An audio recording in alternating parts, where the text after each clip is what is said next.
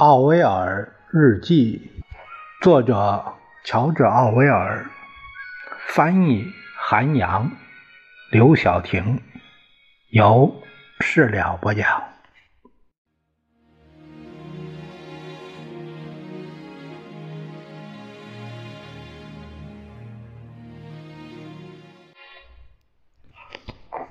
我们看。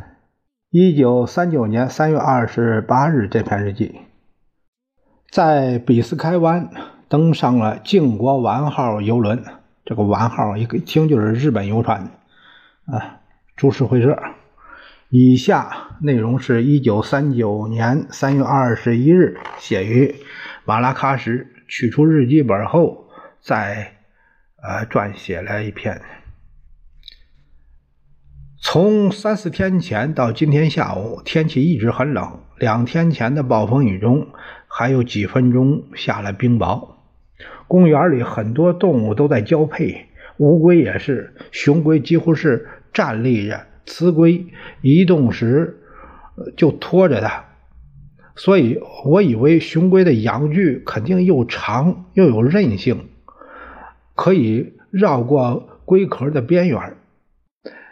鸵鸟也在求偶，雄鸵鸟把雌鸵鸟追到角落里，骑在它身上，我不像会飞的鸟那样踩上去。呃，雌雌鸵鸟害怕的时候就会把脑袋躲进角落，呃，就是如同被捉到的野兔那一样。因此，也许童话中说的那个鸵鸟会把头埋在沙子里，可能是真的。这两只鸵鸟。应该同属于一个品种，呃，但外观相差甚远。雄鸵鸟毛色是黑的，脖子上有红色；雌鸵鸟呢，毛呈灰灰色，脖子是也是灰的。两只鸵鸟的脖子和腿都没毛，不到七英尺高，也不吃面包，尽管已经能看到蝌蚪了。但青蛙们还在大声的叫着。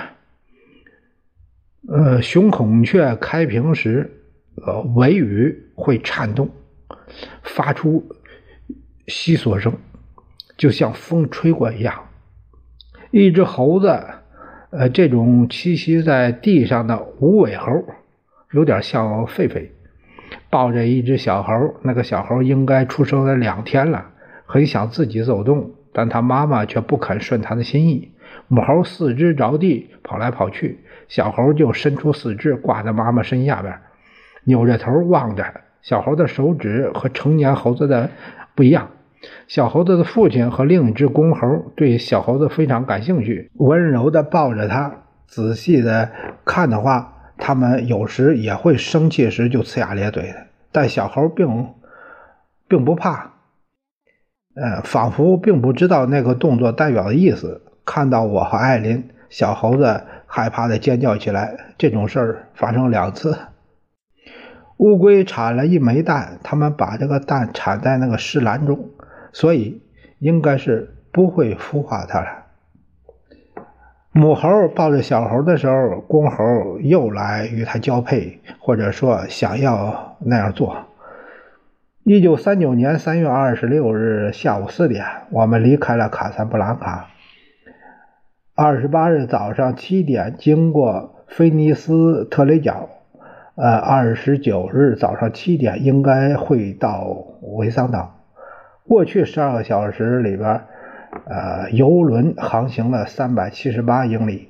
关于这艘船的信息，我记在了另一本日记里。离开卡萨布拉卡之后，天气有些不稳定。我们现在穿过海湾的时候，海面还算平静，也就是说，海浪不足以动摇这种这种吨位的船。我已经三次乘船经过海湾了，只有一次不太顺利。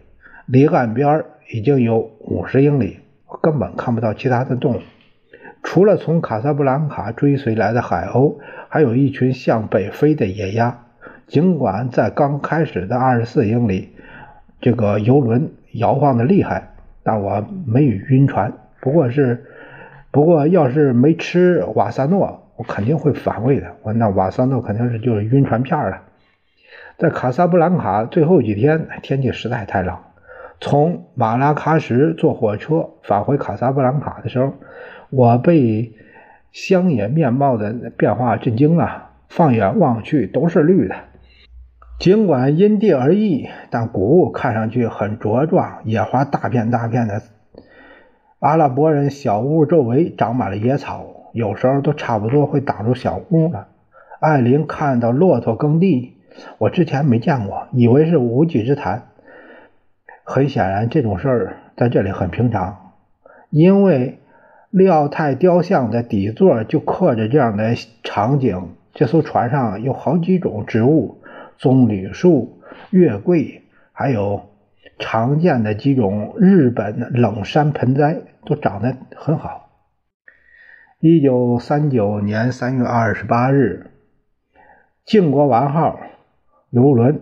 总注册吨位一万一千九百五十吨，虽然我并不确定，但从船体的震动情况来判断，应该是内燃机船。除了呃船桥，靖国丸号只有三层甲板在水位线以下，客舱以及其他的设施都很不错。问题是，所有船员都是日本人。而且除了高级船员，大多数人都不太会说英语。从卡萨布兰卡到伦敦，二等舱的票价为六点一英镑。通常游轮从伦敦出发以后，会直达直布罗陀海峡，之后绕路送交茶叶。从直布罗陀回程的船票价格应该也一样。搭乘半岛东方游轮轮船公司的这个船，从伦敦到直布罗陀，呃，二等舱的价票价位也是票价也是六六点一英镑，但食物没有这艘船上的好吃，而且这艘船上的服务啊强多了。不过这也许是船上没什么乘客，因此服务人员。呃，不忙的缘故啊，由于空间相对的有限，饮水设施和甲板上的游戏设施都不太好。我不知道船上能容纳多少乘客，但至少有五百人。目前二等舱只有十五人，三等舱十二人。而虽然我不知道具体的数量，但一等舱的乘客应该也也不会太多。二等舱、三等舱里一两个人来自丹麦，还有斯堪的维纳亚呃半岛的其他国家，还有一两个来自荷兰，其他的都是英国人，包括刚从直布罗陀上船的几个二等兵也是。这艘船的这趟旅程应该也只会这就这么几个人了。自从中日爆发以爆发战争以后啊。远东地区的日本人都不再搭乘日本船了。据说，半岛东方轮船公司的船因此爆满。哎，这这是一个，这算是一种抗议吧。过去二十四小时里，这艘轮船只航行了三百七十八英里，这还是在天气状况非常好的情况下。我们一九三九年三月二十六日下午四点离开卡萨布兰卡。加上在轮船内河等待涨潮的时间，应该是三十号晚上或者三十一号早上就到达目的地的港口了。三十日早上九点到港，从卡萨布兰卡到目的地港用时是八十七个小时。每天船上都会发放模印呃复印的这个报纸，偶尔会放电影，我我还没去看过。我在卡萨布兰卡的时候去看过电影，于是就更确定法国政府可能参战的想法。第一部电影是关于士兵生活的，包括马其顿防线上内部安排的不同部门，有几幅画面非常清晰地展示了其内部的结构。显然，整部电影是匆忙制作，而且细节比正常水平同类电影更到位。另一部电影是百代电影公司的作品，电影里边播音员说的基本上都是谴责德国的话。此外是英法军队的镜头。值得注意的是，观众的态度啊漠不关心，几乎没人鼓掌，也没几个人发表带有敌意的看法。现在所有的法国人都确定战争会爆发，一些法国人会不由自主地谈起战争，尽管有时他们说希特勒是畜生，但所有人都为前景而惆怅。比如有一两次，我就听有人说：“这对我们来说没什么好处，只有富人才能发战争财。”这这一类的话。防空警报通知，也就是预防调查基金会，于三月二十日在马拉喀什首次发布，招募提供帮助的志愿者。M 夫人的儿子在圣希尔军校。据 M 夫人说，虽然军校学生们都准做好了战斗准备，但没有一个人希望啊真正开战的。下面一篇，一九三九年四月十日，我从一九三九年四月一日起就待在索斯沃尔德了。不过上个星期大部分时间都在卧床休息。一周前刚到的时候，天气相当冷。没有风，雾却很大。一九三九年四月二日，海面上的雾气很重，有些地方的黑刺梨已经开花了，报春花，呃，正在盛开，野水仙花开的也很多，但大部分都还只是半开着。果树出芽很快。两天前，我在背阴处看到一棵不认识的树。树上开满了花朵，淡紫色的玫瑰，还有草本植物也迅速的发芽。一九三九年四月二日，两鸟还是成群的飞过，云雀放声高歌，有的芦笋已经长出地面好几英寸了。一九三九年四月十二日，昨天的天气出乎意料的好，也很热，据说是最近七十年最热的一天。不过今天好像更热了。我们现在有二十六只母鸡，最小的才十一个月大。昨天一共收获了七枚鸡蛋。母鸡们最近才重新开始下蛋呢。所有的事儿都没人管，野草丛生，土地上又干又硬，因为几场大雨之后几周内滴水未落。尽管离海岸线越远，灌木就越常见，但总的来说，春天还是迟到了。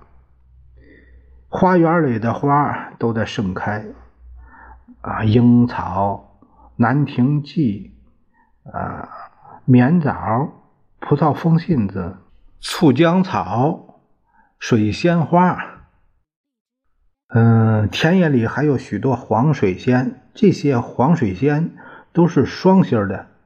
显然不是野生的，呃，只是球茎意外掉下来才发芽的。西洋李子还有普通的李子树也都开花了，苹果树已经有了花蕾，但还没开花。梨花正在盛放，玫瑰长势很好。我注意到之前一株完全枯萎的玫瑰又从根部开始发芽了。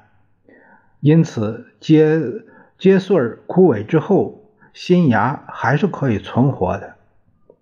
牡丹正在茁壮呢，成长。番红花刚刚开败，几株郁金香已经发芽。除了韭葱和欧洲萝卜，萝卜没有遮盖，熬过了严冬，而。顶端依旧是绿色的。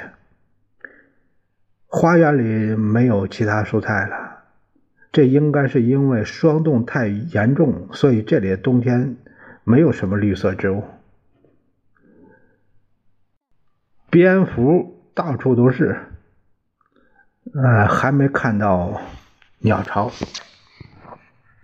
野花有紫罗兰、报春花、白屈菜啊。银莲花，我看到一小株大黄，也许是没人除草。黑醋栗丛里到处都是野草，草莓长得很好，都被野草盖住了。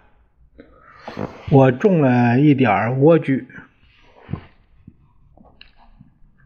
一九三七年底埋下的腐叶土山毛榉，现在已经充分的腐烂了。灌木丛下面发现了两枚画眉鸟的蛋。但没看到鸟巢，这也有些奇怪。那可能是某个孩子放这儿了。今天给燕麦脱了粒，似乎没什么田鼠，也没太多老鼠。我拿了一只活着的小老鼠逗了逗马克思，他只是闻了闻，舔了几下，但没有吃。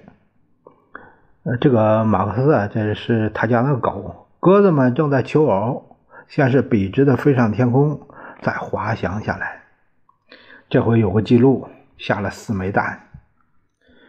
一九三九年四月十三日，今天不怎么暖和，呃，晚上下了场小雨，夜很黑。紫罗兰、桂竹香都开花了，三色堇、金盏花也一样，都是自行播种的。红色的虎耳草就要开花了。四月十四日，多云，又下了几场小雨，又冷又黑。我看到两只燕子，不是燕燕，燕燕。从当地的情况看，燕子来的来的有点早，况且今年的春天也来得迟，也没人看到燕子。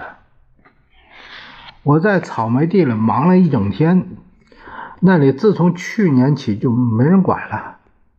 一株草莓大概能长出十二到十五根分支，在坚硬的土壤里，呃，这些分支似乎能长出最好的根须。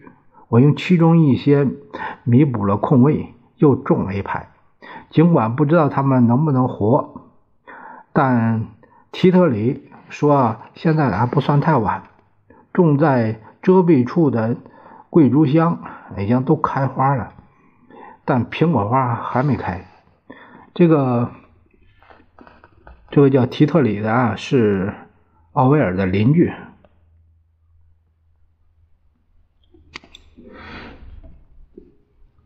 霍林斯沃斯从我们的二十四枚鸡蛋，这个。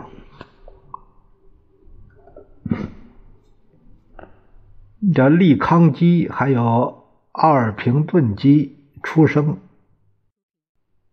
这生出了这个苏萨克斯鸡啊，这这还是杂交鸡。这二二十四枚蛋孵出了十一二只小母鸡儿。从去年秋天到现在，它们已经生出了一千五百枚鸡蛋了，平均每只老母鸡。每月产产蛋二十枚，自始至终，母鸡们吃的都是猪饲料，不是平常的糊料。同一期间，由于没有妥善的喂养，我们自己同窝孵出孵出的母鸡却没有产蛋，到现在开始产蛋了。今天产了八枚蛋。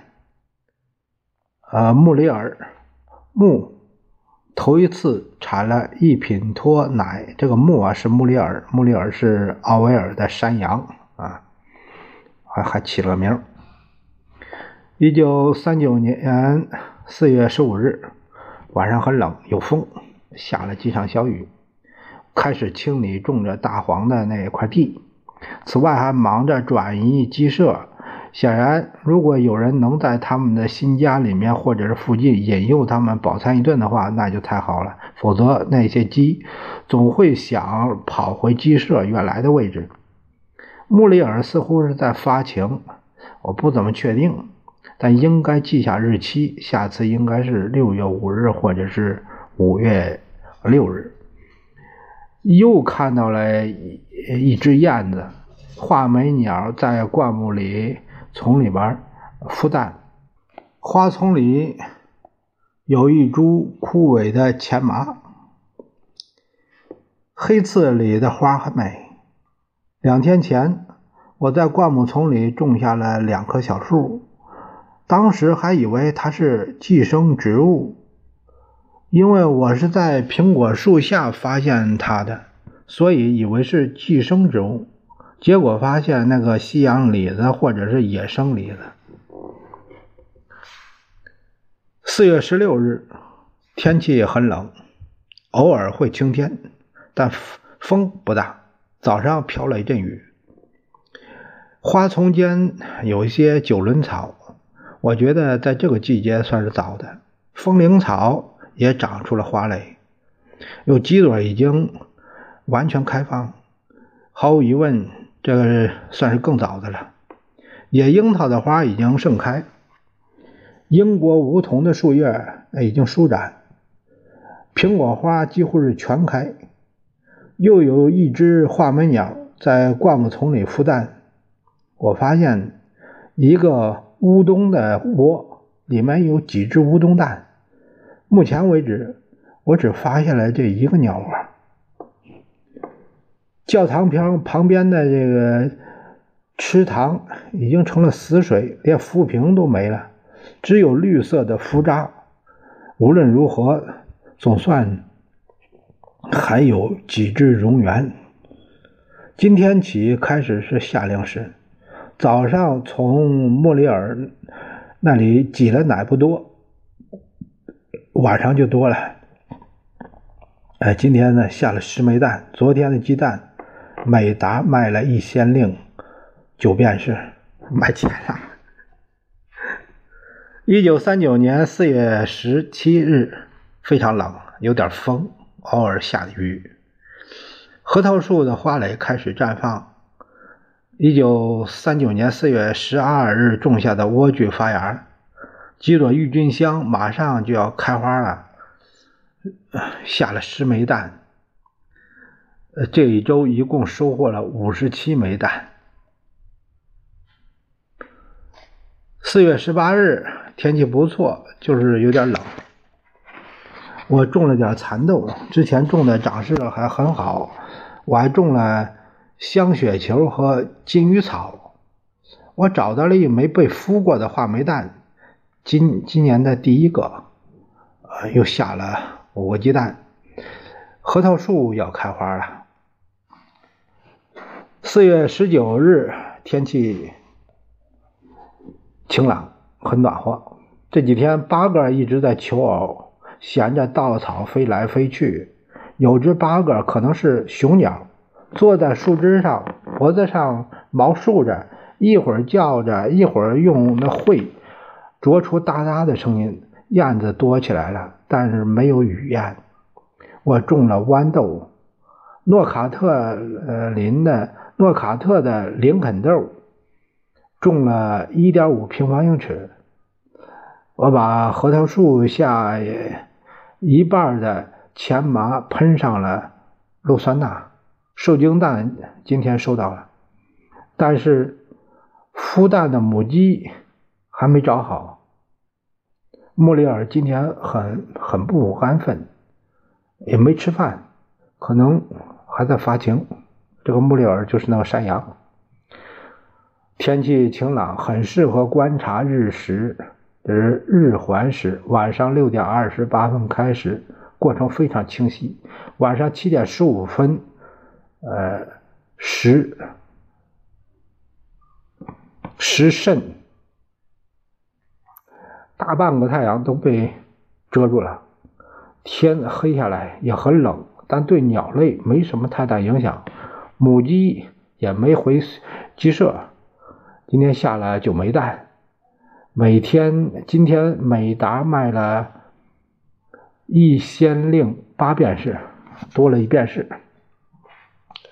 四月二十日，天气晴朗，一整天都很暖和。风铃草随处可见，白色的和像星星一样的单个花朵现在全开了。花园里的勿忘我、郁金香，还有一两朵银莲花也在盛开。如我所想，西洋李子树旁边的画眉并没有放弃自己的窝。显然，就算它们离开很长时间，鸟蛋也不会冷掉。苹果树就要盛开了，到处都找不到可以孵蛋的母鸡。啊，又下了十枚蛋，加上四月十四日以来的额外产的五枚，啊，一共十枚。四月二十一日，天气不错，一整天都很暖和，只是非常干燥。我相信。我今天看到了萱花冒出的第一个芽，我割下来一大把钱麻，看看效果。据说啊，如果每年割个三四次，它们就会彻底消失。被喷上啊氯酸钠的那些钱麻正在慢慢的枯萎。种了花椰菜、昼叶甘甘蓝，还有。韭葱还有莴苣，啊，下了十三枚鸡蛋。四月二十二日，天气很冷，有风，偶尔有阳光，落了几滴雨。花菖蒲发芽了，苹果花也已经开始开了。我种了早熟的马铃薯，大约十磅。我找了两只能孵蛋的母鸡，保险起见，明天再让它们孵蛋。每只母鸡花了三先令六便士，显然池塘里的水鸡在那里筑了巢，下了十二枚蛋。四月二十三日，几乎一整天都在下雨，但是雨势不大。丁香快开花了，炫花长得还不错。为了让两只母鸡孵蛋，我费了好一番功夫。其中一只母鸡开始很不情愿。后来只孵了八枚蛋，另一只根本就不愿意孵蛋，跑到母鸡群里去了。看来这这窝蛋呢要浪费了。美达是两县令六便士。我注意到了那只母鸡跑到母鸡群里的时候，其他的母鸡也没有像之前那样流露出敌意，也许是没有攻击的缘故吧。汤姆·里德利说：“受精蛋等着母鸡孵化时，应该每天翻一翻，就像在孵化器里一样。”这个说的这个汤姆·里德利啊，也是奥威尔的邻居。我换了一罐煤气液化气儿，十三枚蛋，似乎是似乎提特里每打鸡蛋每打鸡蛋要卖。提特里每打鸡蛋要卖两先令啊！一九三九年四月二十四日，大部分时间都是晴朗天气，偶尔有雨，晚上很冷。呃，前麻被我喷了很更多的氯酸钠，之前被喷过的前麻已经发黑了。一只母鸡不肯孵蛋，我把它带回家，觉得可能在熟悉的环境它就孵蛋了。另一只母鸡正在孵第十一枚蛋，不过它在进食的时候弄碎了一枚，于是我就从另一个窝里给拿了一枚补上去了。不知道这枚能不能孵出来，毕竟比其他的蛋晚了大半天。有几株草莓开花了，呃，十四枚蛋生十四，从上周六算。这一周共收获了七十六枚蛋，下周应该从周日算了。